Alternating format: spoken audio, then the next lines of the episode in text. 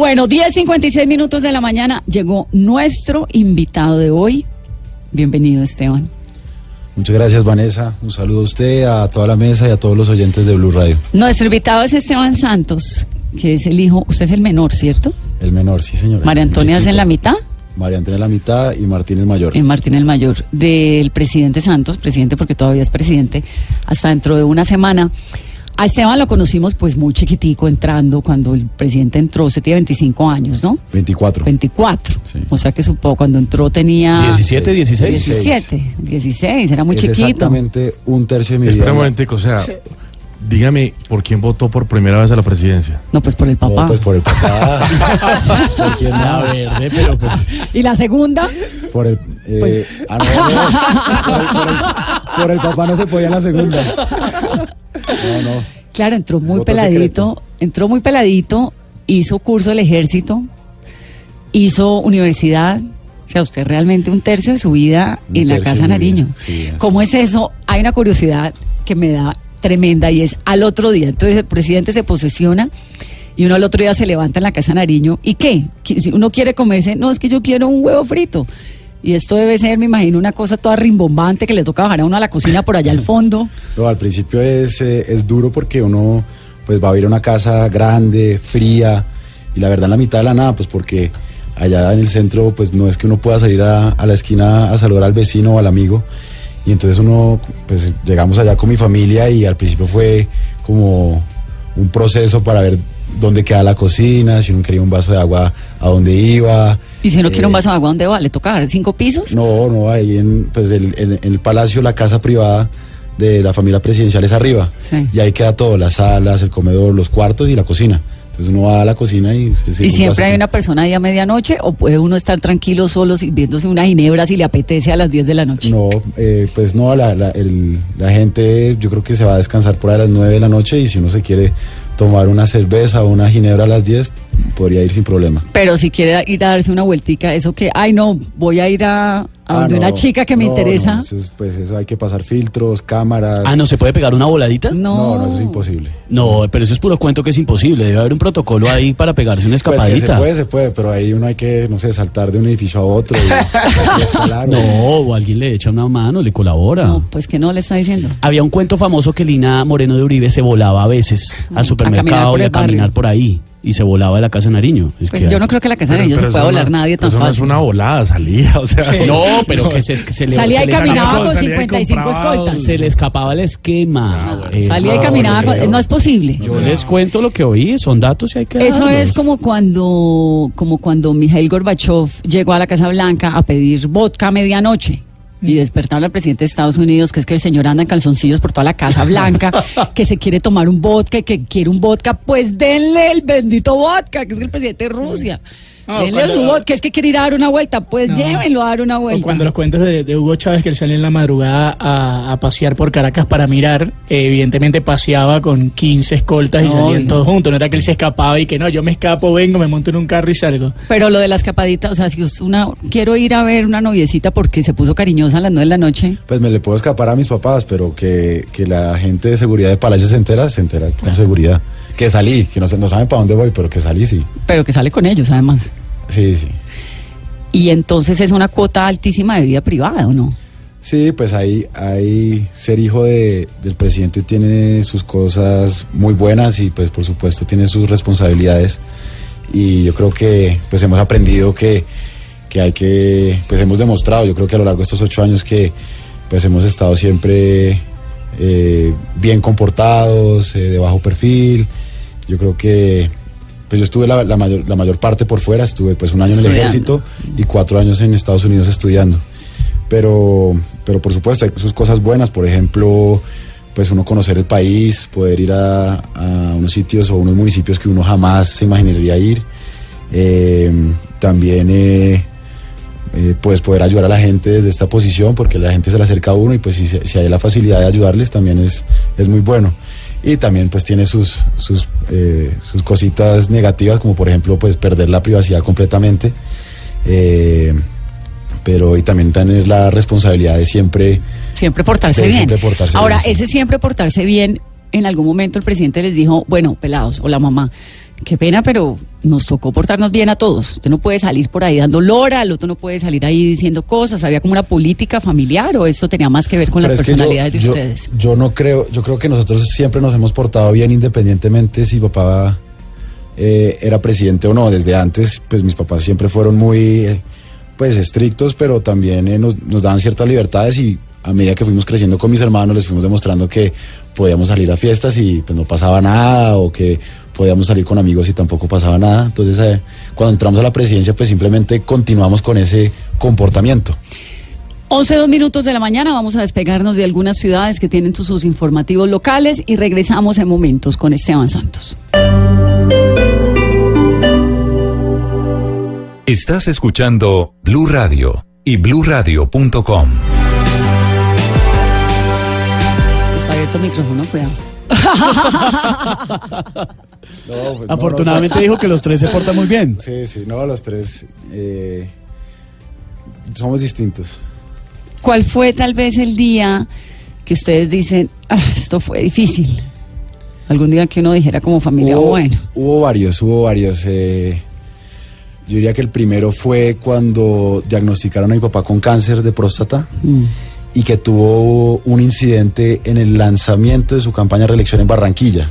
Sí, en un video público. Sí, un video público que, que pues eso fue, eso nos explicaban los médicos que lo que le pasó es normal para un sobreviviente del cáncer de próstata. Y pues nosotros yo creo que estamos acostumbrados a que ataquen o critiquen a mi papá por sus decisiones, por sus políticas, Por sus ideas. por sus ideas, pero atacar a una persona por su salud, eso sí es algo pues que nos dolió y nos llegó al fondo del alma a mí y a mi familia, pero en cierta forma logramos como volver eso, esa crisis en, en, en una oportunidad y nos unió mucho más como familia. Yo diría que ese fue un capítulo pues muy feo de, de estos ocho años. ¿Cómo sorteaban esos capítulos? Ese día, por ejemplo, ¿qué hicieron? No, no estuvimos, yo me acuerdo que después del evento estuvimos los, los cinco solos, juntos. Y, y nada, le, le expresamos apoyo y, y total sol- solidaridad a mi papá en ese momento. Y yo creo que pues los estuvimos todos muy golpeados, pero finalmente yo creo que logramos como sobrepasar ese capítulo, que fue realmente muy desagradable. Mm. Y pues el otro capítulo muy duro fue eh, cuando perdimos el plebiscito. en ¿Dónde el- estaban en el ese día? 2016.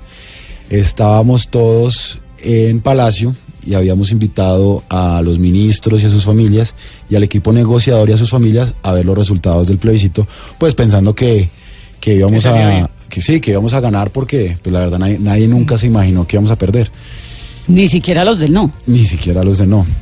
Entonces, eh, esa tarde cuando empezaron a entrar los resultados y que, y que empezamos a ver que eso estaba apretado y que, el- que la votación fue muy, muy bajita, pues finalmente perdimos y, y eso para la familia fue muy duro porque, pues en cierta forma se acababa o se, se, terminó el, el gran legado o el esfuerzo de mi papá que era... En ese momento, Esteban, yo supongo, por lo que si había jugado su papá y su gobierno con el plebiscito, a las nueve de la noche, eh, ¿qué? Nueve, a las seis de la tarde que ya la registraduría había dicho que habían perdido por 50 mil votos, su papá era más o menos un cadáver político. Eh, que, que, co- eh, de alguna manera el, el Nobel vuelve a, a estabilizar un poquitico Bueno, ¿y el margen de maniobra político de, de- de- de su papá. Mire, yo, entonces nosotros estábamos todos completamente tristes, eh, destruidos. Esa semana fue No, durísima. durísimo. Y mi papá en ese momento, como usted lo dice, pues, eh, pero mire que él estaba muy tranquilo, muy sereno, él simplemente estaba pensando cómo iba a volver eso, cómo, cómo iba a voltear ese resultado. Entonces esa noche, él, entonces él llamó al equipo negociador y a la canciller y se pusieron a redactar el discurso de esa noche. No sé si ustedes se acuerdan que dijo que él iba a luchar por la paz Sí. hasta el último día de su día, hasta Sí, el sí, último día de su mandato. Y eso cayó muy bien. Eso, eso fue yo creo que lo que, lo que disparó esas marchas y esas. Esas eh, manifestaciones Espontáneas. que fueron muy espontáneas de, de- de diferentes eh, sectores Que, políticos que y además eso fue muy emocionante, Muy porque emocionante. noche a noche esta cantidad de gente en la plaza, y ¿no? la gente durmiendo. No, entonces pues como que eso le dio cierto aire a él otra vez y que pues realmente, seamos sinceros, los líderes del NON pues no sabían tampoco qué iban a hacer. Ellos, ellos nunca pensaron que iban a, a ganar, ganar. y nosotros a perder. Y pues esa semana entonces mi papá empezó como a negociar, a tender puentes, Sí. a decirles, bueno, cuáles son los- las dudas. Pero Esteban, no, es decir, reconózcame una cosa.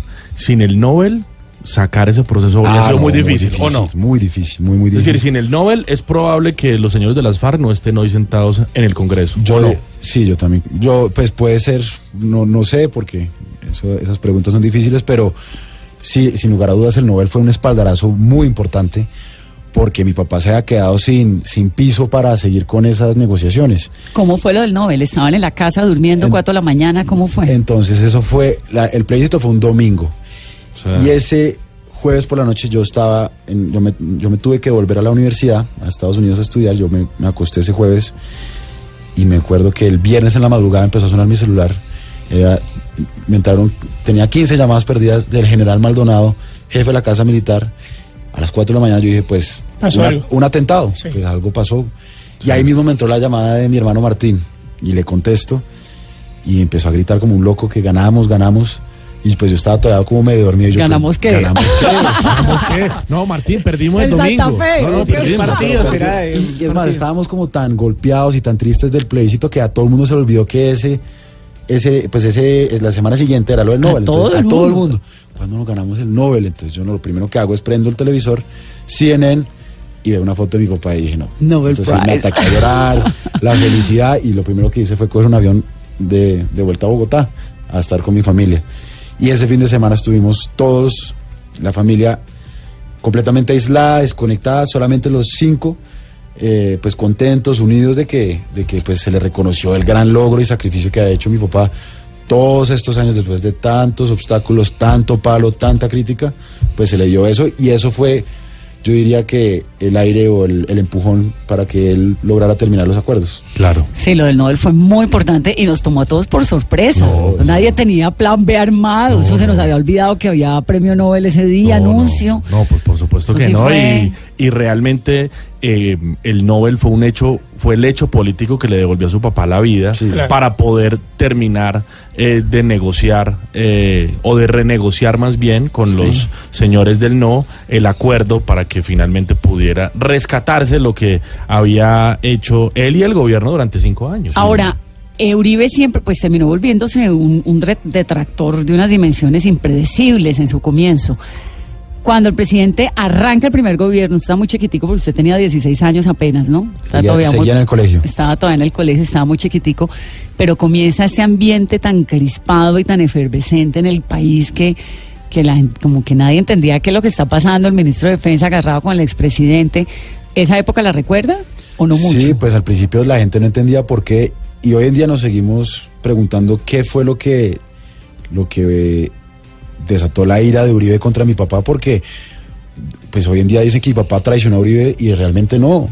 Es que vean, No, pues los- le nombraba a Vargas Lleras y a Juan Camilo Sí, Restrepo que no pero- quería que los pero es nombrara. es otra pero- cosa, mi papá no iba a hacer lo que, Pues era el dijera. Mi papá era el presidente y él iba a gobernar pues como él él tenía planeado y entonces pues arrancaron sus nombra- esos nombramientos que a él no le gustaban, pero pero pues el presidente era mi papá. Pero vea- veamos los, la- el, el gran legado de Uribe. Entonces los, los tres huevitos, la, la seguridad democrática, la, La confianza inversionista y la cohesión social. Sí, sí, que decía. Entonces eran los tres huevitos. Veanlo, vean los, esos tres sectores hoy en día. Pues el, el sector seguridad, pues acabamos con las FARC, los índices de homicidios más bajos en 40 años, entonces pues en ese, en ese sentido vamos bien. La, inverso- la inversión extranjera, pues eso est- está disparada, ha, ha llegado a niveles que no ha llegado nunca antes en la historia. Y la parte de la pobreza, se ha logrado bajar la pobreza tanto multidimensional como monetaria, como nunca antes. El Gini, entonces, el índice de desigualdad. Exacto, entonces cuando la gente dice que, que mi papá traicionó a Uribe, pues porque no nombró a la gente que quería Uribe o no hizo lo que quería Uribe, pues eso en ese sentido tienen razón, pero en, en sus políticas y en sus en sus eh, eh, en su legado, pues al, al revés, lo que hizo fue continuarlo y mejorarlo. ¿Usted en algún momento en los años recientes se ha encontrado con los Uribe? No, ¿Con Jerónimo o con Tomás? pues eh, no, con, ni con los hijos de Uribe ni con Uribe, pues en el- Uribe siempre está en el, en el Congreso cuando vamos allá el 20 de julio, pero Claro. la bancada de- del Centro Democrático siempre se hace como en una Pero, pero los encontrones pero con se ha- Jerónimo y pero con Tomás son en sí, Twitter. Eso, eso le iba a decir. Sí, sí, se han cruzado unos, eh, unos, eh, unos trinos con ellos Pero yo- muy yo- sugestivos. Pero yo nunca, yo nunca me refería a ellos, yo simplemente hice una, una declaración y pues ellos se dieron por aludidos con ese. Se está refiriendo al tuit donde usted dijo que después de los ocho años de gobiernos de su papá, usted se va con el mismo patrimonio Sí, con el que ingresó. Así es. ¿Y ese y, y qué pasó? Pues ¿Cuál que- es el origen de ese trino, Esteban? Mire, yo Es le voy, a- decir- le voy a explicar bien. Eh, cuando mi papá sancionó, o perdón, cuando mi papá, eh, sí, perdón, sancionó la ley de la oposición, Sí. él dijo pues que a él le había tocado una oposición muy fuerte en el sentido de que fue muy mentirosa, muy beligerante y pues tiene razón. Y ellos pues por supuesto que al día después montaron un hashtag y nos dieron, pues leyeron a mi papá y al gobierno y inclusive a la familia nos dieron todo el día. Y entonces me pareció pues terrible que, que también que los, los hijos de Uribe se pusieran a, pelear y pues a decir unas cosas realmente que no tienen ni pie ni cabeza de mi papá y del gobierno. Entonces simplemente mandé ese trino diciendo que, que, pues es que nosotros a la familia presidencial nos da muy duro y vea lo que ve- pues, vea dónde venimos y de dónde estamos. Y pues yo simplemente Pero el origen, a ver, a ver si lo estoy entendiendo. Usted está Entonces- diciendo, usted está diciendo, el trino no es para Tomás ni para Jerónimo, pero eh, de alguna manera lo que ellos dijeron sí me hizo trinar. Eh, ¿Lo estoy entendiendo? eh, sí, más o menos. Y entonces yo simplemente puse o ese- sea, así era. O sea, No. sí. Pues obvio que era, pero a Pero ver. yo puse ese trino y ellos y, y me, me respondieron y yo les dije que en ningún momento yo lo- ni me dirigí a ellos, que porque ni se los sentían tagué, aludidos. Que porque se sentían aludidos. Pero es que usted es así, y ¿no? entonces a mí me reclamaron que es que no, que soy un, un, un vago, que no hago nada. Y yo dije, pues es que para mí el éxito de estos ocho años, sí, pues es que yo como en ocho años, si yo llegué de 16 años a la presidencia, ¿cómo me iba, cómo iba a aumentar mi patrimonio? Yo simplemente pues me gradué del colegio, que para mí fue un gran logro. Presté servicio militar en el glorioso ejército, que para mí, para mí también fue un gran logro. Y me gradué de mi universidad, entonces pues para mí fueron ocho años Pues de de mucho estudio. éxito, puede que no en, termo- en términos económicos, pero, pero pues... ¿Pero de qué vive? ¿Esteban tiene mensualidad familiar? no, no, yo ya estoy trabajando y ya, ya, ya todavía no, no. ¿En ya qué estoy- trabaja?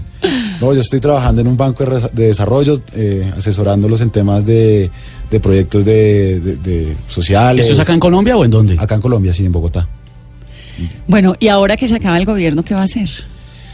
Por, no, primero nos vamos a, eh, a, a unas vacaciones. A disfrutar a Celeste. Yo creo que muy merecidas. Es Vamos tío, a- ¿no? Yo soy tío y padrino. Ah. Entonces tengo, estoy muy comprometido con Celeste, pero muy contentos. Yo creo que vamos a, a descansar un tiempo y, yo después vuelvo a, a Colombia a, a seguir mi vida, a trabajar como... ¿Seguir mi vida es que la política? No, no, para nada, no, se- seguir trabajando en el sector privado. Los y- políticos siempre dicen que para nadie terminan en política. No, y sí. usted estudió políticas públicas e historia en la Universidad de Virginia. Mm. Entonces, Sí, y habla eso- muchas veces como político. Es que nosotros entregamos, es que nuestro gobierno hizo no sé qué. No le interesa, no Perdón, le pero interesa. tiene razón, ahí, ahí, ahí tiene razón, tengo que decir, el gobierno y mi papá, nosotros no. Pero yo, yo también... No, a menos que usted esté Pero pensando yo en la digo- política, digo, que a veces nosotros, porque pues la familia presidencial siempre está involucrada y siempre pues nos toca, en cierta forma, pues nos sentimos, se- sentimos esa responsabilidad de defender el legado, no del presidente, sino de mi papá. Es que la gente Bueno, Esteban, hablando de, de- de los legados de su papá, digamos que todo lo- eh, el recorrido eh, de éxitos, por supuesto, el más visible fue el tema de, de las de, de la desmovilización y el acuerdo con las con las FARC. Pero también hay unos manchones, Esteban. Hoy, de hecho, hay un gran escándalo político, no solo acá, sino en toda Latinoamérica, por la financiación de Odebrecht a distintas campañas presidenciales. Eh, evidentemente, eh, esos son temas que eh, ha tocado su papá directamente con el equipo que le gerenciaba su campaña, pero desde el plano familiar, todo ese tema, ¿cómo se vive? Pues mire, hoy en día pues todas las investigaciones, todo lo que ha- se ha hecho, pues ha demostrado que la plata nunca entró a la campaña del 2014. Eso, Pues, su- pues por supuesto que ese, ese el, el- el- el- episodio en la campaña del 2010 con los afiches, pues por supuesto nos afectó, se aclaró, hoy en día se está investigando y pues afortunadamente se ha demostrado que no, ahí no hay nada. Y, y por otro lado, pues sí, eso nos afecta como familia, pero, pero yo creo que, pues nosotros siempre hemos creído en mi papá y en su rectitud y honestidad y, y pues como se ha demostrado, él es una persona... Pero el- lo del 2014, Esteban, todavía no está aclarado. No, pero ¿No pues- temen ustedes que de pronto el señor Roberto Prieto diga algo ahora, no sé, cambio de gobierno? Pero es que a él- a él no le- está detenido por eso. Pero a él no lo están investigando por temas de campaña, lo están investigando por otros temas de, de contratos. Sí, pero, pero Roberto Prieto tiene otras investigaciones en donde, por supuesto, el tema eh, de la financiación de Odebrecht sí está ahí. Sí, sí, pero, pero pues es que lo- una cosa que pasa en este país es que porque lo investigan a uno, la gente cree que ya está condenado y Sí. eso no es así. Ok. Yo espero y yo espero y creo que Roberto Prieto va a demostrar su inocencia en los próximos meses en, eh, ante, el- ante la justicia y, y la verdad espero que salga bien librado de todo este episodio y demuestre que él nunca, nunca hizo nada, nada malo. Esteban, le vimos en estos días una pelea tuitera con Cristina Plazas. Porque Mm. es que estaba tan bravo con ella. Vanessa, mire, yo la verdad prefiero ya cerrar, cerrar ese capítulo, pasar la página. De verdad, ahorita estamos en otros en modo despedida, de no pelear. Están en modo zen. Sí, ya no es suficiente, nosotros ya nos vamos, ya el país lo que necesita es eh, paz y reconciliación, pero le cuento que en estos ocho años eh, la familia y yo personalmente pues nos, nos fuimos dando cuenta de muchas cosas, tanto buenas como malas. Había gente muy leal, gente muy trabajadora, muy buena, pero también nos fuimos encontrando gente que pues estuvo, de verdad es que prácticamente Muchos años. Pues Muchos es que Cristina años. fue secretaria privada de Y parte de la fam- de verdad es que ¿no? parte- Pero de la Esteban, familia. ayer yo decía, Ayer y yo, y yo me mantengo, digamos, en mi posición, es decir, el hecho de que yo hubiera trabajado tan cerca de su papá, incluso que los conozca y que les tenga cariño a ustedes, pues significa que tenga que hipotecar su opinión para siempre, ¿no? creo? de acuerdo Ella, ella hace unas, ah, eh, unas críticas, además, sobre la, la gestión de unos decretos en particular. ¿Por qué se molestó tanto con, con- con esa crítica? No, es que mire, yo, yo, yo es más, yo tengo muy buenos amigos muy cercanos que no están de acuerdo con muchas políticas de mi papá o no están de acuerdo con el, con el gobierno y eso es entendible, es que es loco que una persona esté completamente de acuerdo con el gobierno o completamente de acuerdo con el presidente. Entonces eso vaya y venga. Pero salir a, a atacar todos los días a- a- al gobierno, a mi papá, una persona tan cercana que entiende cómo funciona eso por adentro, que entiende que estuvo ahí, que estuvo eh, manejando problemas difíciles como los que maneja mi papá todos los días, pues es algo que no entendimos. Pero yo no lo hice por ese, eh, yo no, yo no, mi, mi reclamo no fue en ese sentido de que no se pueda criticar. Yo lo hice porque eh, una persona tan cercana a la familia, de verdad es que le falta, o sea, que estaba prácticamente todo el día con nosotros, mejor amiga de mi mamá, de mis hermanos, mía, y, y nos dolió, o sea, eso es más que... ¿Sabe que más yo en que- eso- ayer tuvimos esta discusión Sí. aquí en la mesa y yo estoy de acuerdo un poco con usted, porque es que uno, hay una diferencia entre el que es parte del trabajo y el que es parte de la vida. El que es parte del trabajo, pues vaya, se haga lo que sea. Exacto. Por exacto. ejemplo, el caso de Juan Carlos Pinzón, que finalmente, bueno, Pinzón sí era el, el embajador, que además me acuerdo que se lo pregunté un montón de veces en el debate de Caracol, le pregunté, usted fue embajador en Washington y sale a darle palo al presidente, pues Def- def- defendió el plebiscito en Washington. Imagínense, y sale a darle palo. Eso no lo entiendo, pero bueno, eso es un funcionario que cambia de bando y eso sí, puede entonces- hacerlo. Pero alguien con quien usted desayuna, almuerza, come, viaja, eh, lo invita a su casa, baila, a mí me parecería, yo me- me, incomodaría profundamente, pues Sí, tal vez no, por eso es que no hay como- política. Como le dije, entonces en estos ocho años aprendimos muchas cosas, entre esas, pues a, a conocer la gente A más a, usted, a usted les pasó, nosotros los colombianos de a pie, muchísimos, perdimos amigos De a en medio de esta de coca. Perdimos amigos y conversaciones en medio de toda esta polarización del país. O, perdimos la posibilidad de una mesa en la que discutíamos de política, en Ah, las familias, sí, por sí. ejemplo. Yo me siento en mi familia y hay gente con la que no puedo hablar. Y hay amigos con los que nunca volví a hablar del tema. Hay otros que nunca volví a ver. A ustedes me imagino que les pasó lo mismo. También, sí, yo creo que, que durante esos ocho años perdí muchos amigos, pero también encontré los que realmente, los, los, buenos amigos. Entonces, sí, uno pierde unos que realmente, pues si, se van o, o los pierdes, significa que se tenían que ir. Pero ahí quedaron los que siempre han estado, los firmes, y, yo me alegro que haya encontrado esa, ese apoyo y, ese, esa solidaridad de mis amigos que cercanos. Y, y es que una cosa que la gente se le olvida es sí, nosotros estamos preparados y listos para que critiquen a mi papá y a su gobierno, pero es otra cosa que en la, a o sea, que personalmente o en una mesa donde estemos nosotros empiecen a despotricar y hablar mal del gobierno de mi papá, es que él es mi papá, entonces nosotros no, pues sí, vamos a hacer, eh, yo, nosotros somos, eh, tenemos como dice mi papá, piel de cocodrilo y aguantamos críticas y, y ataques, pero tampoco nos vamos a sentar ahí mientras nos dan palo todo el día, ¿no? Eso nosotros, pues nosotros mejor eh, no vamos a pelear tampoco, simplemente o nos vamos o evitamos cualquier confrontación. Usted, Pero- habla de muchas, algo- usted habla de muchas virtudes de su papá todo el tiempo y lo defiende a capa y espada y tuitea y se convirtió en los últimos meses en el escudero y no le quita ojo, lo acompaña a todas partes. Pero ¿cuál es el peor defecto de su papá? que es muy impuntual. Ese, yo le- siempre le digo, eh, por agenda tenemos que salir a las ocho y media. Entonces yo a las ocho y media ya estoy listo, esperándolo, papá, tenemos que salir. Y papá a las ocho y media está leyendo el periódico, tomando un café. y yo, no se ha terminado de arreglar. Y yo, papá, tenemos agenda, tenemos un evento. Y me dice, es que está buenísima. Este, a él le encanta leer el periódico. Entonces hasta que no lea todo, no se va. Entonces a mí me toca, entre comillas, arriarlo. Si nos dimos cuenta que es puntual, llegó o'clock a la cabina. No, yo sí. ¿Sí? Mi papá, le- le- le- yo creo que le falta un poquito. Esteban, usted hizo curso de fuerzas especiales. Uso, ¿qué, qué, qué hizo en el paso por el ejército?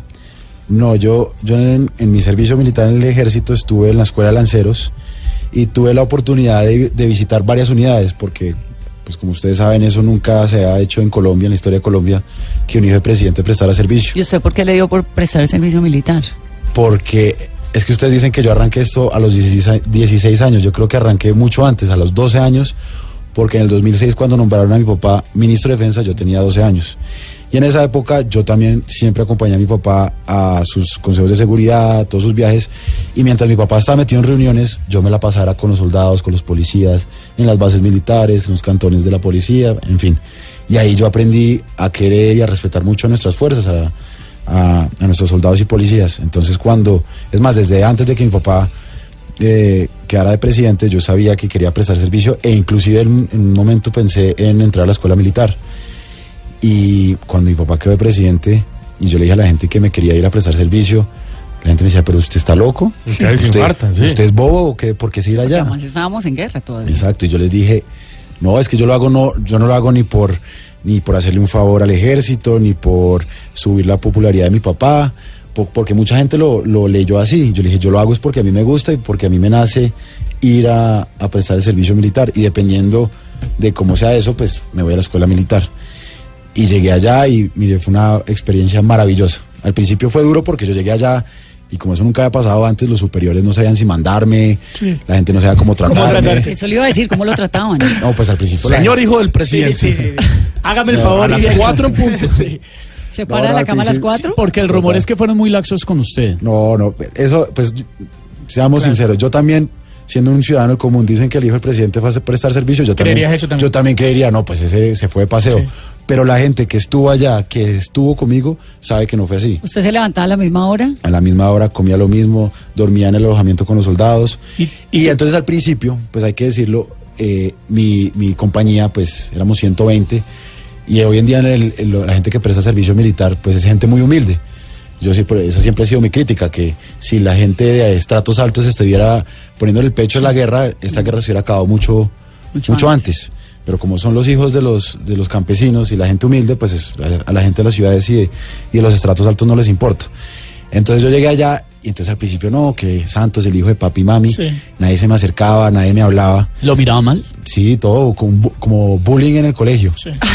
Y, y ya cuando la gente se fue dando cuenta que yo comía lo mismo, estaba en las mismas eh, condiciones, y es más, yo en los, en los trotes, en las pruebas físicas, yo me mataba para llegar de primero. Pero además durísimo, porque es que uno medírsele a un soldado. Sí, no, entonces a medida que fue pasando eso, se me iban acercando. Entonces se me fue acercando, por ejemplo, un Lanza que hoy en, hoy en día me hablo con él, eh, que era mototaxista de Cincelejo, y estaba allá y me dijo, no, Santos, ¿sabe qué? Usted es todo bien, usted no es tan creído y hijo de papi y mami como pensaba.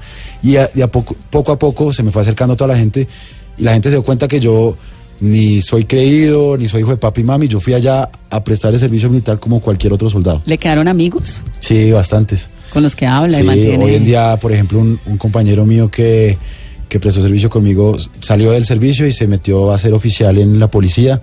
Y estuve en la graduación de él porque mi papá gradúa a los cadetes de la policía y estuve con él y lo vi después de cuatro años y dije, ¿qué hubo? ¿Cómo va? Y nada, y pero- pero- ¿Cómo fue el cuento de un Taco Bell que le regalaron al ejército? Ah, no, entonces eh, cada 15 días en la fase inicial nos, eh, nos dejaban, que nos dejaban, pues permitían que los familiares o amigos lo visitaran a uno. Entonces la, la- la fase inicial es difícil porque uno se, pues primero se tiene que acostumbrar solamente al arroz y las lentejas del ejército. Se tiene que uno acostumbrar a las botas, a la madrugada, a la, bueno, en fin, a muchas cosas. Y en, un- en una visita de esas se vino un, un gran amigo y en esa época secretario privado de mi papá, Juan Carlos Mira, Y le llegó. y me llegó con un taco Bell que había comprado en, en Bogotá y pues eso me supo a gloria y se lo agradecí. En medio de las lentejas y el Sí, no, eso cualquier cosa en esa época sabía Pero, delicioso. pero venga, ya sabiendo que si fue la cosa real, en serio, y que si usted estuvo prestando servicio como cualquier hijo de vecino, ¿qué le dijo su papá el día anterior a irse? ¿Su mamá qué le dijo? No, mi mamá como cualquier otra mamá. ¿Lloró su mamá? Sí, por y mi papá también. Yo, yo nunca he visto a mi papá llorar tantas veces durante hasta ese año que servicio. Bueno, ayer. Lo que pasa es que no sé si, no sé si ustedes han visto, pero hay, hay una serie muy famosa de Cineire Survivor que habla sobre la vida del presidente de los Estados Unidos y la relación con la familia y demás. Y cada vez que el hijo menor le va a pedir cosas al papá, realmente es un conflicto. Eh, porque además, bueno, luego en la historia cuentan una situación que hay con el hijo, pero eh, yo quería imaginar cómo fue ese momento. Porque No. llega un momento en el que tú dices, bueno, yo tomo la decisión, yo soy un tipo grande, yo quiero hacer esto, pero hay una, hay una serie de, de cosas que no dependen de ti y que no están en tus manos. Entonces, sí, pues mi- mis papás siempre, mi mamá tuvo, eh, pues estuvo preocupada como cualquier mamá cuando se le va a ir un hijo al ejército. acompañó y todo, ¿no? Sí, y mi papá sí estuvo pues muy tranquilo y al, al yo creo que al contrario estuvo muy orgulloso. Pero dice que lloró. Sí, lloró, pero pues porque como él me, cuando me vio en uniforme, Claro. rapado, con el fusil, todo, pues él también, pues como que yo creo que como él también estuvo en la armada, pues vio, se vio como esa imagen de él hace... y se da cuenta que no era un juego, que era verdad, porque Era ya verdad, a y, eso. y- y la gente, la gente que, que es cercana a mí, la gente que estuvo conmigo allá, sabe que yo quiero mucho al ejército, quiero mucho las fuerzas y que me disfruté y gocé esa experiencia como, como ¿Y en, nunca. en algún momento te arrepentiste? Dijiste, en algún momento estabas pasándola Al- tan mal que dijiste, ¿qué hago Sí. yo acá? En serio, mejor me devuelvo. cansancio. No, mire, yo me acuerdo al puro principio, al puro principio que estaba en la época del bullying, que nadie me hablaba, todo el mundo pues como que me ignoraba, la gente era muy esquiva. Y entonces en esa época es dura porque primero uno acostumbrarse a la madrugada. Mm. Y allá la madrugada no es que los fines de semana ya pueden dormir, no, allá Exacto. la madrugada todos los días. A la comida, a los trotes, al calor de Tolemaida. Entonces cuando yo llegué allá y los primeros días yo dije, fue pucha, ¿en qué me metí? Y entonces eh, yo dije, pero... ¿Qué, no, es este, qué es este berenjenal, hombre? entonces dije, pero bueno, yo no me puedo echar para atrás ni por el berraco. Entonces hay que sacar esto adelante. Y entonces yo me acuerdo que por la noche yo, yo, pues llegaba a mi, a mi catre y yo dormía abajo y un amigo arriba, pues un lanza arriba. Yo decía, yo no puedo mostrar debilidad pues porque todo el mundo ahí sí se ve al hijo de papi y mami. Entonces Perdón, una pregunta. ¿Colchoncito más suave que los demás o el mismo? No, el mismo. Es más, se me salían los pies porque era muy, muy chiquita la, la- la- La cama. el catre, sí. Y, y entonces, eh, y entonces yo, esa, en la- me acuerdo una noche que como que estaba como, como frustrado, bravo, y simplemente me acuerdo que metí mi cabeza en mi camiseta y me desahogué como llorando como niño chiquito, eso que uno no puede como ni respirar. Y me desahogué y ahí ya seguí adelante. Pero fue como esas desahogadas que, que necesita una vez en cuando. Pero sí me acuerdo que al principio fue duro. Pero pues es que nadie dijo que prestar servicio era, No, pues era es que- fácil. por eso es que es duro. ¿Cuánto Sí, sí, tiempo? sí. Estuve un año y pico, un año y dos meses. Esteban, y usted después de haber estado tan cerca de los militares en Colombia, de haber estado viendo las ventajas del proceso de paz, usted pues ha recorrido las regiones, nos contaba al comienzo de esta entrevista, y una de las regiones es realmente donde se da cuenta, me quedo con una frase que dijo hace unos momentos, y es que si la guerra la hubieran librado quienes estaban en, en la capital, pues la guerra habría durado mucho menos.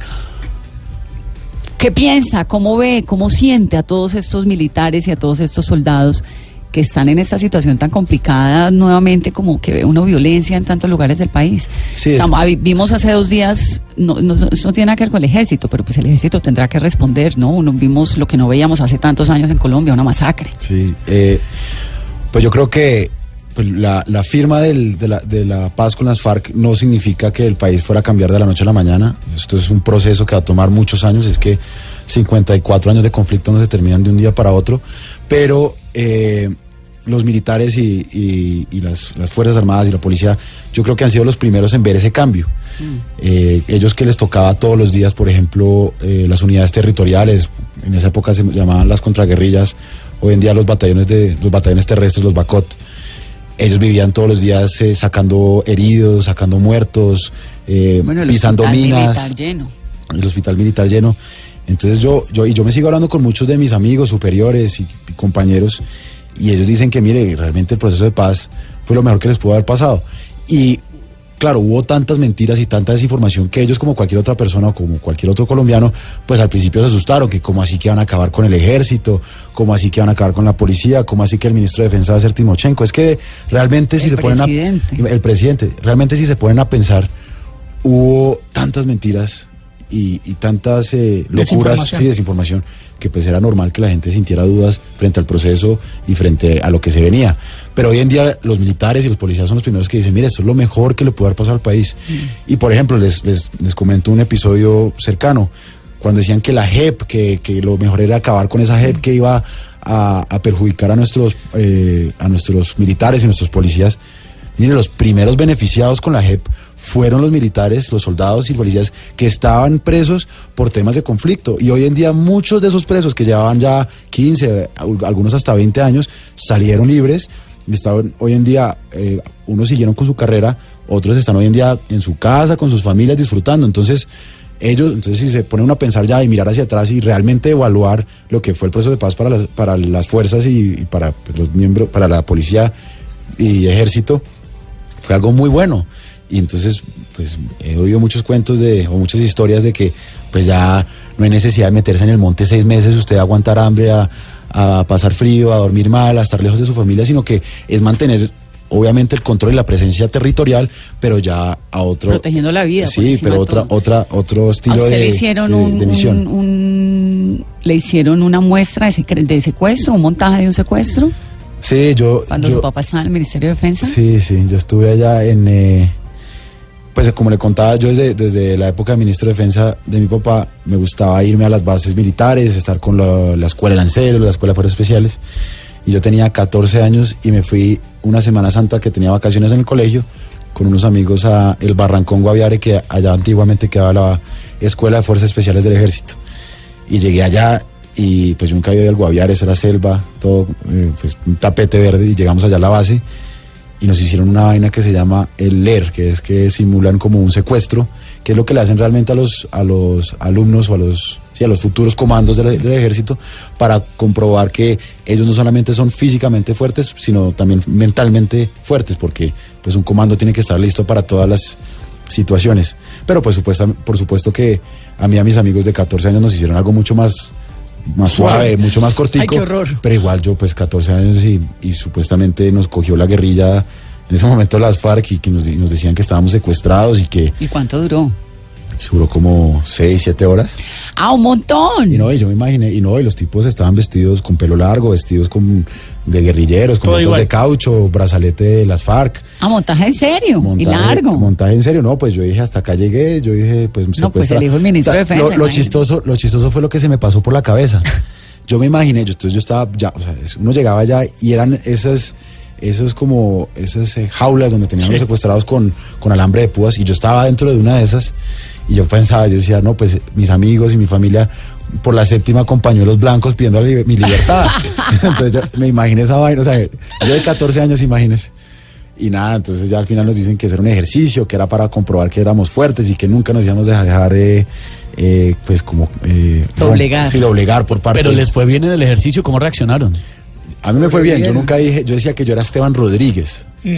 Yo dije, yo, nu- yo nunca dije que yo era Usó el Esteban- apellido de su mamá. es el apellido de mi mamá, pero yo dije, bueno, tal vez con Rodríguez los confundo un poco, porque si digo Santos dicen, ah, este es el hijo del ministro Palmonte. Entonces yo me acuerdo que, que en cierta forma, pues... Intentó ser astuto. ah, Intenté Sí. un, un poco, sí. Esteban, pero, pero después que, que lograste estar en el, en el servicio militar y todo lo demás, y desde adentro, porque hay muchas cosas que se hablan de los servicios militares, sobre todo en América Latina, ¿tú le cambiarías algo a ese sistema o crees que es así como se debe eh, manejar a, los, a la gente que quiere ser eh, y, trabajar como militar? Yo haría una cosa, yo haría o todos o nadie. Pero eso de que solamente los, la gente humilde Sí. pa- preste servicio, eso está mal. Si, si, va- si neces- necesitan que la gente preste servicio, pues que sea como, no sé, por Como en ejemplo, Israel. como en Israel o Sí. en Corea del Sur, que es todo el mundo. ¿Y las Pero yo creo que... O sea, por ejemplo, eso de dormir en una cama que no te cabían los pies. Pues por ejemplo, eh, yo, tuve la, yo estuve en una unidad que es muy buena y muy, muy importante dentro del ejército, que es la Escuela de Lanceros y muy conocida a nivel nacional.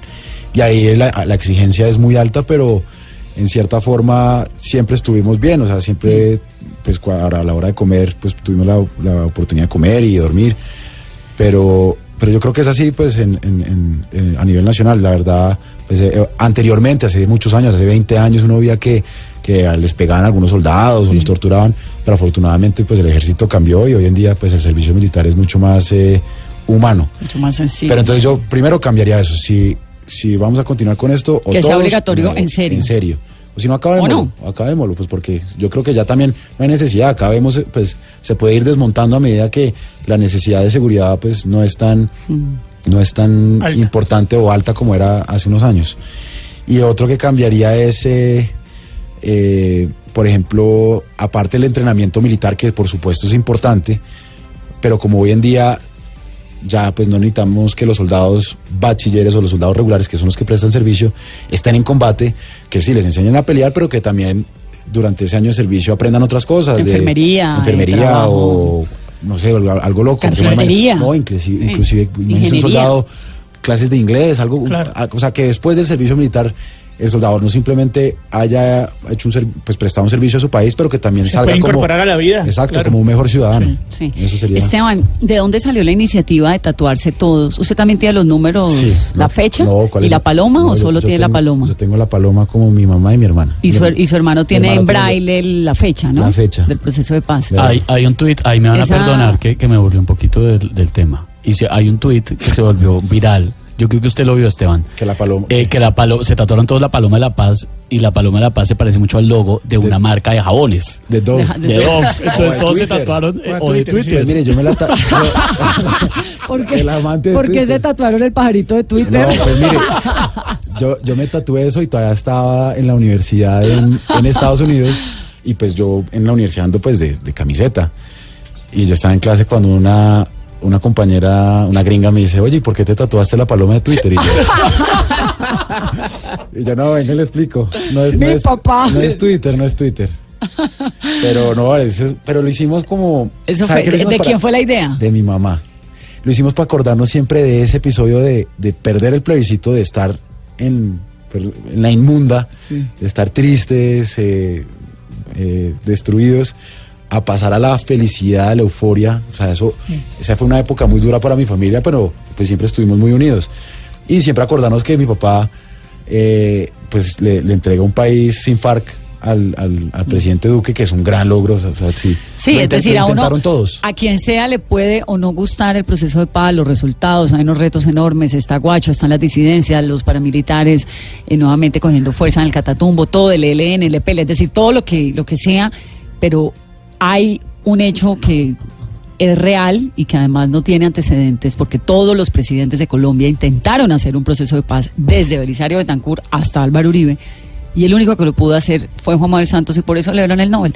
Y hay 7.000 criminales menos en Colombia, desarmados. Eso no lo puede hacer ninguno. Así es, Y eso no, es un hecho, es decir, eso no, no, no es que ah, me gusta o no me gusta, no, es un hecho. Es Lo- un el hecho. libro de historia lo va a recordar así. Así es, y yo creo que, pues como decía antes, es que acabar un conflicto de 54 años y simplemente que el país se vuelva el país de las maravillas de la noche a la mañana es algo imposible. Es muy difícil. Los procesos de paz en el mundo todos, es decir, desde Ruanda, pasando por Nepal, por el que sea, de. Colombia, Irlanda, Guatemala, todos tienen un porcentaje de entre el 10 y el 20% de disidencia. Eso es en normal. Colombia estamos en el 13, los paramilitares fueron el 21%.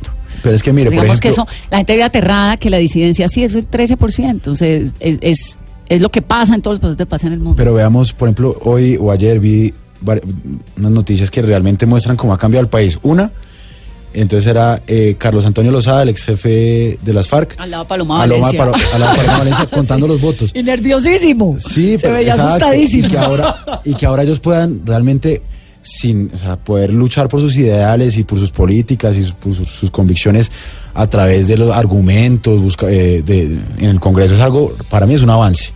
Y segundo, que salga Timochenko a pedir garantías y defender a- al expresidente Uribe, mire, eso sí, Sí, eso ayer sí es algo también, es un hito, un hito histórico, yo creo que que hay- hemos avanzado como país y que ya por fin, por fin, los temas no sean simplemente de FARC, seguridad, FARC, seguridad, sino si ya, ya estemos hablando de, de educación, de infraestructura, de corrupción. De que- retos Sí, que que ya nos podamos, que ya podamos concentrarnos en los verdaderos problemas que están afectando a este país y ya poder pasar la página del conflicto con las FARC es un gran logro que le deja a mi papá al país. Ahora entonces usted entra de ser hijo de presidente a. No, ¿Le han sea, yo- coqueteado en algún partido político? ¿Lo han invitado a hacer política? no, no, para nada. ¿Le interesa? Tampoco. Por el momento no, pero eventualmente No, es que no. está muy peladito, tiene 24 años, pero por allá a los 28, Vanessa está 30. cañando. Está No, Es que es, cañando. es que es 100% político. Sí, ¿o es no? un político. No, no. Pero además ahora, ahora digamos, la- el el límite de edad para ser político cambia, ¿no? Eh, digamos, no que tenga 24 años significa que no tenga aspiraciones reales, si está desde los 12 años en medio de todo esto. O sea, no... Yo creo que por ahora lo que más necesitamos mi familia y yo y el país es que San- el presidente Santos y su familia den un paso al costado. Nosotros no nos vamos ni a estar ahí molestando. Yo creo que la, el país ya también tiene que estar cansado de tantos santos, santos, santos. Ya desca- que descanse y que sigan adelante y que llegue nuevos políticos y nuevas, pues una renovación a, a seguir eh, eh, liderando este país. Y, pero sí le confieso algo. A mí me gusta mucho, pues lo que más me ha gustado de esto es la parte social. Entonces, por ejemplo, cuando, cuando a través de buenas políticas públicas, a través de buenas, eh, de una buena ejecución, se, le, se logra cambiar la vida de, de ciudadanos, por ejemplo, con las viviendas gratis. 275 mil viviendas gratis.